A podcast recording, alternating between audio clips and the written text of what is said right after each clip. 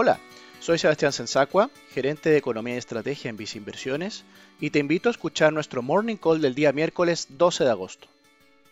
Las conversaciones en materia de un nuevo estímulo fiscal por parte del Congreso de Estados Unidos se encuentran entrampadas. De todos modos, las perspectivas para el Standard Poor's 500 apuntan a un alza de un 0,6% en el día de hoy.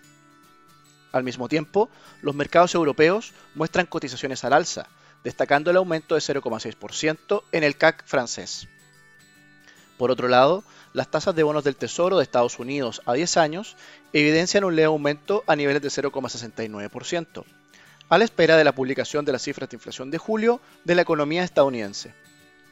En Visa Inversiones, consideramos que si bien las perspectivas económicas apuntan hacia un mayor dinamismo en los próximos trimestres, existe todavía una alta incertidumbre en la medida que no se encuentre una vacuna contra el COVID-19. De esta manera, recomendamos balancear las posiciones en renta variable internacional con activos de renta fija internacional dentro de un portafolio diversificado, con el fin de acotar la volatilidad de la rentabilidad de este portafolio.